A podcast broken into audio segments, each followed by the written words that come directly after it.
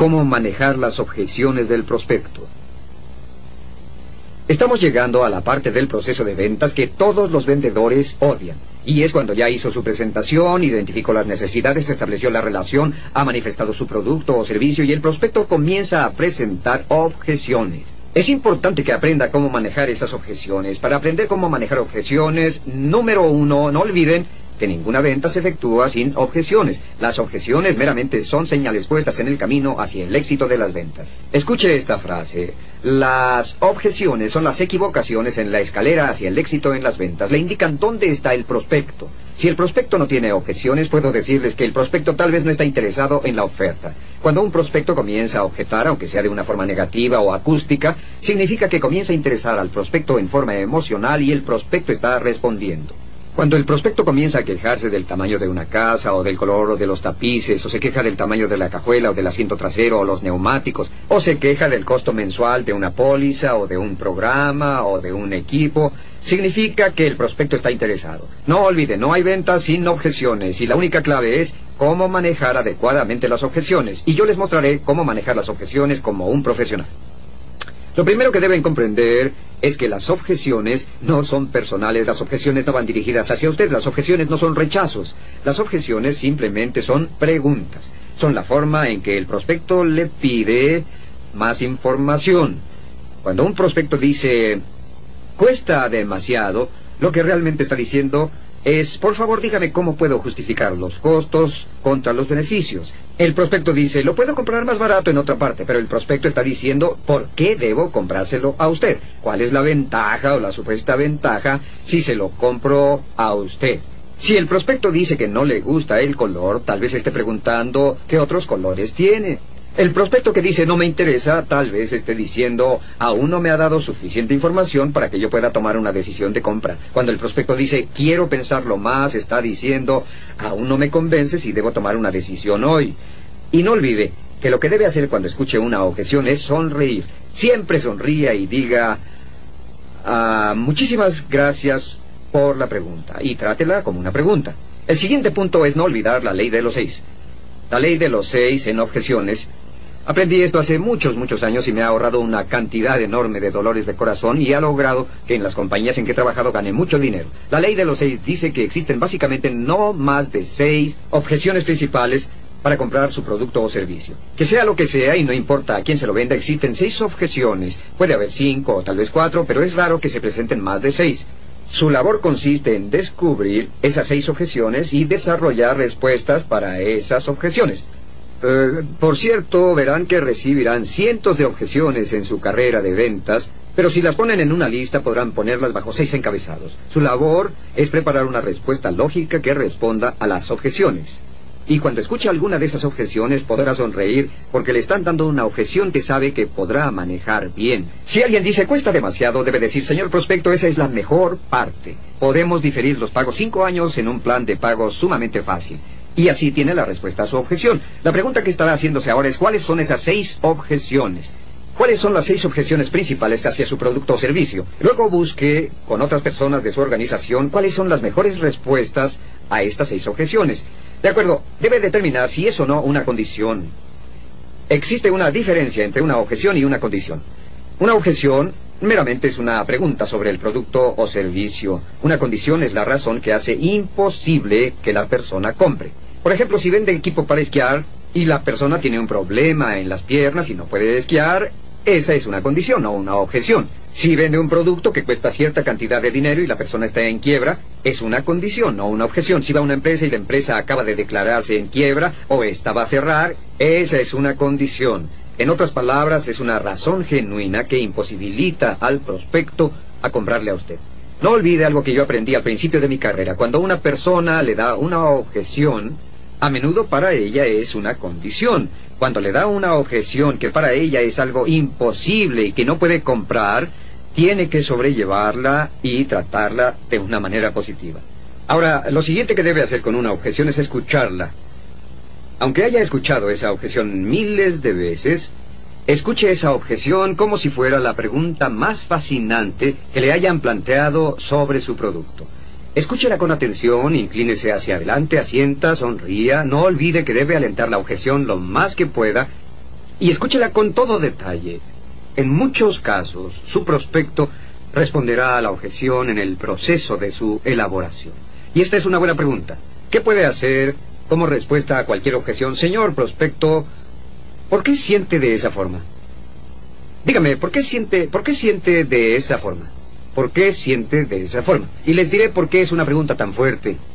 Porque en muchos casos, en la mayoría de los casos, las personas no saben por qué sienten como sienten. La respuesta a eso sería no lo sé. Y cuando digan no lo sé, lo que realmente están diciendo es mi objeción realmente no es una objeción grande, porque ni siquiera sé por qué me siento así. Si les pregunta por qué piensan así, es una pregunta muy diferente porque las personas pueden decirle por qué lo piensan, pero tal vez no puedan decirle por qué lo sienten. Así que pregúntales en respuesta a su objeción por qué se sienten así. Otra cosa que puede hacer al respecto es pedir una elaboración. Haga una pregunta. ¿A qué se refiere? Para mí esta es la pregunta más poderosa en las ventas. Porque aunque no es dramática, alienta a las personas a hablar. Es una pregunta con fin abierto que hace que las personas elaboren y desarrollen la pregunta y a veces ellos mismos la responderán. ¿A qué se refiere? Si tiene la sensación de no estar seguro de lo que quisieron decir, diga a qué se refiere y escuche con atención. Ahora, felicite a la persona por su objeción. Es eh, imposible venderle a cualquier persona hasta que haya respondido todas sus objeciones. Por lo tanto, tendrá que alentar a la persona desde el principio a objetar lo más posible. Querrá que objeten y objeten y objeten hasta que hayan sacado todas sus objeciones sobre la mesa.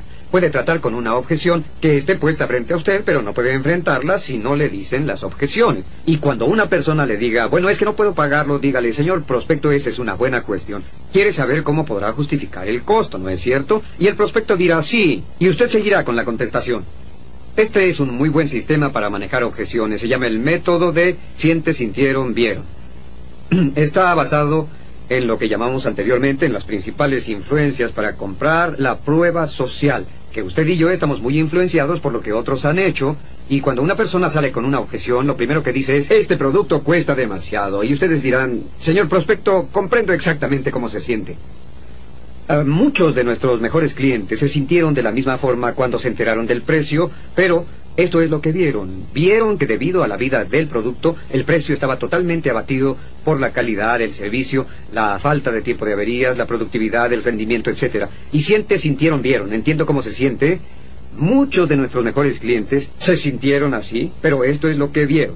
Cuando por fin comenzaron a usar nuestro producto, vieron que esta no era una razón importante para no comprarlo. Use ese método y podrá darle la vuelta a casi cualquier objeción. Es un método circular que le da la vuelta completa, 180 grados, y le da el control completo de la conversación. Esté de acuerdo. No olvide que ya dijimos que cuando un prospecto manifiesta una objeción se siente tenso. Siente como si se estuviera resistiendo a usted. Y si usted está de acuerdo, si le dice sí entiendo cómo se siente, una de las armas más poderosas que puede usar en las relaciones humanas es lo entiendo. Entiendo cómo se siente. Si una persona dice su producto cuesta mil dólares más que el de la competencia, usted dirá, señor prospecto, tiene razón, nuestro producto cuesta más que el de la competencia. Pero ¿sabe que estamos vendiéndole miles a algunos de los mejores y más sofisticados hombres de negocios en toda América? ¿Le gustaría saber por qué? Y el prospecto le dirá, desde luego, ¿por qué se los están vendiendo si cuesta mucho más? Y usted continuará explicándole. Así que entiendo, siempre esté de acuerdo, de acuerdo, de acuerdo, siempre que esté de acuerdo, hará que el prospecto se sienta más cómodo y le sea más simpático. Por cierto, cada vez que usted hace una pregunta y el prospecto responde sí, hace que su deseo de compra se eleve. El deseo de compra aumenta cada vez que respondemos sí a la oferta de un producto o servicio. El deseo de compra disminuye cada vez que decimos no o que entramos en una discusión con el vendedor. Proporcione evidencias. No olvide que lo que dice no es prueba alguna. Las aseveraciones no son pruebas. Lo que debe hacer es que si ha anticipado que existen básicamente seis objeciones, entonces lo que debe hacer es dar pruebas o evidencias para demostrar contundentemente que su producto o servicio tienen el precio justo, compiten comparativamente, etc. Una de las cosas que hacíamos era, encontrábamos que había seis objeciones. Íbamos con un cliente que había tenido las mismas objeciones, pero que había comprado nuestros servicios y le pedíamos que escribiera una carta que dijera exactamente esto. Cuando hablé con usted al principio creí que su producto costaba demasiado, pero después de haber usado el producto vimos que su costo estaba bien justificado. Tenga esa carta para que cuando alguien objete eso, usted le diga, señor prospecto, entiendo su objeción, le aseguro que la entiendo perfectamente. Esta carta es de alguien que se sentía como usted. En ella verá usted lo que pasó. Así que use testimonios como pruebas o evidencias de que la objeción no está bien fundamentada. Después confirme la aceptación. Pregunte a la persona, ¿eso le satisface? ¿Eso tiene sentido para usted? Responde esto a su pregunta, señor prospecto. ¿Es esto lo que quería saber? ¿Se siente feliz con esto? Asegúrese de que el prospecto le diga, sí, eso tiene sentido para mí, o sí lo acepto, o ya entiendo, etcétera. Y luego continúe con el siguiente punto de la presentación de ventas.